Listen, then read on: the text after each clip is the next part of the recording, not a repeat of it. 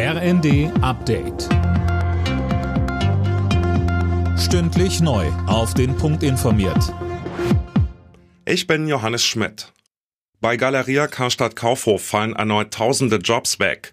Wie der Konzern mitteilte, werden 52 der noch knapp 130 Häuser in Deutschland geschlossen. 4000 Mitarbeiter sind betroffen. Mehr von Alena Tribold. Das Ganze passiert in zwei Wellen. Schon Ende Juni sollen 21 Filialen dicht machen, darunter Häuser in Leipzig, Hamburg oder auch Wiesbaden. Die anderen folgen dann Ende Januar kommenden Jahres. Dazu zählen unter anderem Braunschweig, Bremen oder auch Reutlingen. Die letzte große deutsche Warenhauskette ist schon länger finanziell angeschlagen, musste schon zweimal Insolvenz anmelden. Gesundheitsminister Lauterbach hat erneut für seine geplante Krankenhausreform geworben. Auf einem Krankenhausgipfel diskutierte er darüber mit Spitzenvertretern des Gesundheitswesens und der Länder.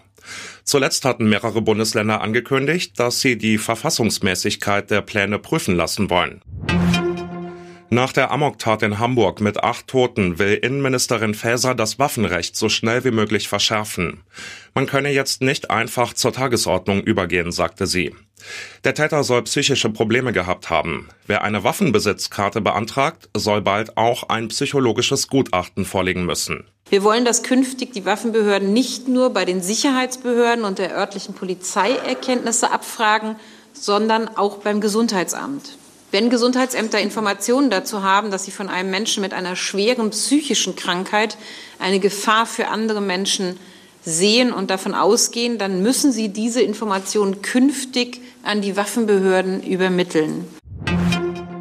Bundeskanzler Scholz hat den Machern von Im Westen nichts Neues zu ihren vier Oscars gratuliert. Es ist ein Riesenerfolg für den deutschen Film, darauf kann man zu Recht stolz sein, schrieb Scholz bei Twitter.